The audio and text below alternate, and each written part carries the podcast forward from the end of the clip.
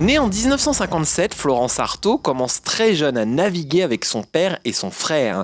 En 1974, à 17 ans, elle est victime d'un grave accident de voiture. Elle rentre dans le coma puis se retrouve paralysée. Il lui faudra beaucoup de courage, de force et de soins pour s'en remettre. Un an plus tard, en 1978, elle participe à la route du Rhum. Elle termine 11e. C'est un bon début, mais Florence ne lâche rien et aime se faire guider par les vagues. Les mers et les océans, c'est vraiment son univers.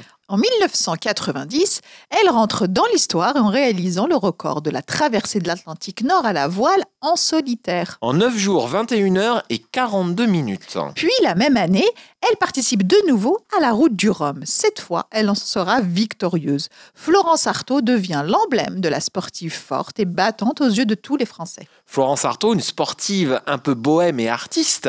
D'ailleurs, en 1989, elle participe à un disque de Pierre Bachelet. Plusieurs chansons évoquent la relation de Florence avec la mère, dont la chanson Flo.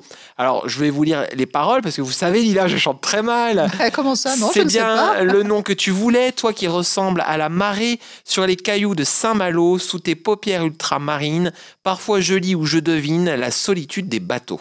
Florence vivra des moments difficiles et ne s'en cachera pas, ses déboires avec l'alcool notamment, et elle trouvera du réconfort auprès de l'association La Route Tourne qui vient en aide aux célébrités dont le besoin qui ont des difficultés. En 2011, elle tombe depuis son bateau en pleine nuit. Par chance, elle dispose d'une lampe frontale et d'un portable étanche. Elle appelle alors sa mère et les secours réussiront à lui sauver la vie. Élue championne des Français en 1990, Florence Artaud reste admirée de tous. À Paris, un quai porte son nom dans le 19e arrondissement. Surfant sur sa popularité, TF1 la convainc d'être candidate en 2015 du jeu Dropid, un colantin en quelque sorte des stars, puissance 10. Malheureusement, un terrible accident d'hélicoptère mettra fin à sa vie, tout d'ailleurs comme au boxeur Alexis Vastine et à la nageuse Camille Muffat.